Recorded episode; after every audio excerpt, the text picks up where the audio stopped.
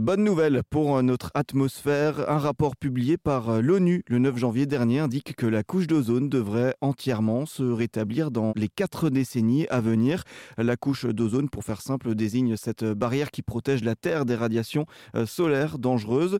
Pour nous éclairer sur cette bonne nouvelle, nous sommes en ligne avec euh, Cathy Clairbeau. Bonjour. Bonjour. Vous êtes directrice de recherche au CNRS, physicienne de l'atmosphère. Vous travaillez notamment euh, sur la surveillance des concentrations des gaz dans l'atmosphère Alors, je l'ai présenté euh, rapidement, cette couche d'ozone, euh, mais vous, en tant qu'experte, est-ce que vous pouvez nous expliquer à quoi correspond la couche d'ozone? Donc, la couche d'ozone, le mot couche est euh, un peu visuel et en fait, ça correspond à des molécules d'ozone qui sont haut dans l'atmosphère. Donc, on parle de la stratosphère qui est au-dessus des nuages et qui littéralement absorbent les rayonnements ultraviolets et qui font qu'il y a une partie du rayonnement solaire qui est complètement filtré avant d'atteindre la surface de la Terre.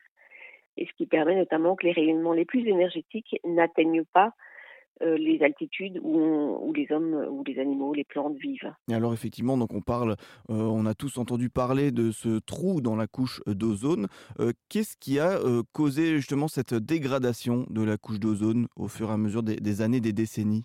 Alors, quand on parle du trou de la couche d'ozone, euh, c'est un phénomène récurrent qui se produit tous les ans vers le mois de septembre au-dessus du pôle sud, mais toujours haut en altitude. Hein. Là, on va être entre euh, vers 25 km. Et ça consiste, euh, en fait, ce qui se passe à cet endroit-là, c'est juste après la fin de l'hiver. Donc, comme, comme, on est au pôle sud, c'est vers le mois de septembre. Euh, il, y a eu une accumulation de phénomènes dynamiques et chimiques qui se produisent et qui se réveillent quand le soleil revient sur cet espace. Alors, qu'est-ce qui se passe pendant l'hiver? Il y a ce qu'on appelle la création d'un vortex polaire. C'est une masse d'air très très froide qui tourne sur elle-même avec des températures qui sont incroyablement froides. Donc, on atteint les moins 90 degrés. Et à ces températures, il y a des nuages particuliers qui, qui peuvent se former, qu'on appelle des nuages stratosphériques polaires avec de la glace et des nitrates, etc. Et sur ces nuages se produisent des réactions chimiques euh, un peu bizarres et qui vont conduire, quand le soleil revient, éclairer tout ça, à vraiment littéralement manger euh, l'ozone, qui est là. Et les, les molécules clés pour euh, détruire cet ozone, ce sont des chlores. Alors d'où ils viennent ces chlores? Ils viennent du fait que depuis les années 70, euh, on émet dans l'atmosphère des chlorofluorocarbures, qui, étaient à l'époque des gaz euh, euh, inodores, incolores, qui restent très longtemps dans l'atmosphère et qu'on utilise pour la réfrigération, les gaz propulseurs dans les aérosols, etc. Et donc on a pensé que c'était des molécules parfaites, si on veut, dans les années 70 mais ils sont tellement parfaits qu'ils restent très très longtemps dans l'atmosphère et quand ils atteignent ces altitudes euh, de 20-25 km, ils sont détruits par le rayonnement solaire et ils vont s'accumuler euh, à, certains endroits et notamment près de ces nuages stratosphériques polaires et conduisent à cette destruction d'ozone. D'accord, donc c'est vraiment ces, ces gaz-là qui sont en, grande partie euh, responsables de ce trou dans la couche d'ozone. C'est essentiellement des gaz qui contiennent des chlores et des bromes, et c'est tous les gaz qui sont suffisamment stables pour rester, euh, pour passer euh, beaucoup de temps dans l'atmosphère, donc plusieurs dizaines d'années, et qui vont finir par atteindre ces niveaux d'altitude très élevés. Et donc après, il y a toute une chimie un peu compliquée, euh, donc je ne peux pas rentrer là dans le détail, mais en gros, ce sont, vraiment ces gaz-là, les, les enfin on appelle ça les, halons et les composés bromés, qui contiennent donc ces chlores et ces bromes et qui vont se retrouver là-haut et euh, faire partie des réactions chimiques particulières à cet endroit-là. Mmh. Et donc ce, ce, trou de la couche d'ozone qui se forme, donc là on parle un peu de, des causes de, ce trou dans la couche d'ozone. Euh, on parlait de cette bonne nouvelle pour l'atmosphère, pour ce rapport qui indique que cette couche d'ozone devrait entièrement se rétablir dans les quatre décennies à venir. Comment ça s'explique cette bonne nouvelle cette inversion de la tendance? Alors, pour, pour les scientifiques, euh, c'est c'est c'est pas une surprise parce que c'est ce à quoi on s'attend. Mais donc la bonne nouvelle, c'est que les scientifiques ont bien prévu euh, ce qui allait se passer. Et donc ce que dit le dernier rapport, c'est euh, ça confirme ce qu'on pensait avant, c'est-à-dire que les protocoles ça marche. Comment on le sait bah, Parce qu'on observe ce trou d'ozone qui se produit de manière récurrente chaque année au mois de septembre.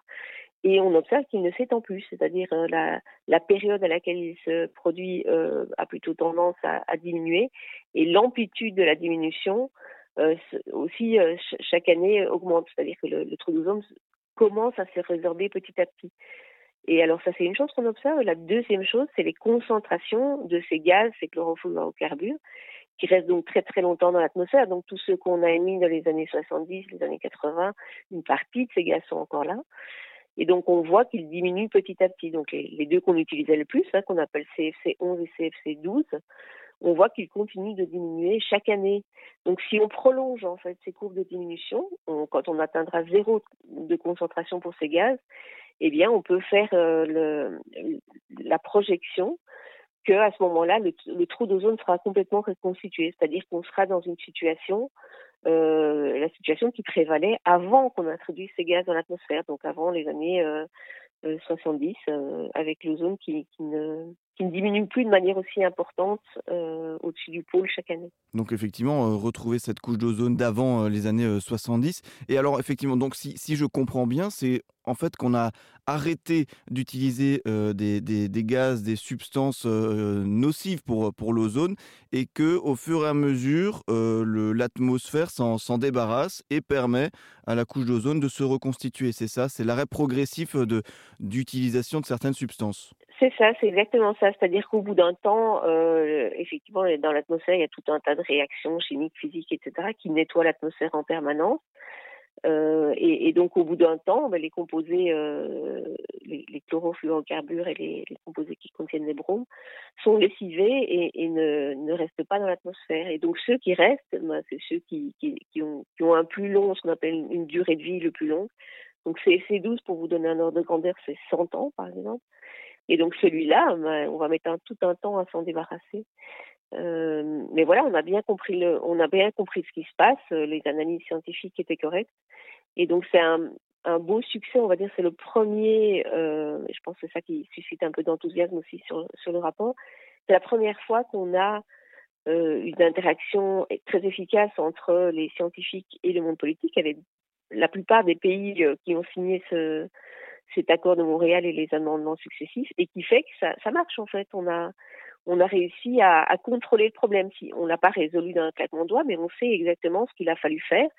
Donc empêcher les émissions de ces gaz, et, euh, on voit que ça conduit petit à petit à la réparation du, du problème euh, de zone. Mmh, effectivement, donc euh, vous parlez de ce protocole de Montréal qui a été signé en, 1987 euh, et qui justement a interdit l'utilisation de, ces gaz. Cette couche de zone qui devrait donc entièrement se rétablir dans les quatre décennies à venir. C'est l'information, la bonne nouvelle pour notre atmosphère que l'on retient de ce rapport publié par l'ONU le 9 janvier dernier. Merci beaucoup Cathy Clairbeau de nous avoir éclairé à ce sujet. Je rappelle donc que vous êtes directrice de recherche au CNRS, de l'atmosphère. Vous travaillez notamment sur la surveillance des concentrations des gaz dans l'atmosphère. Merci beaucoup. Merci à vous.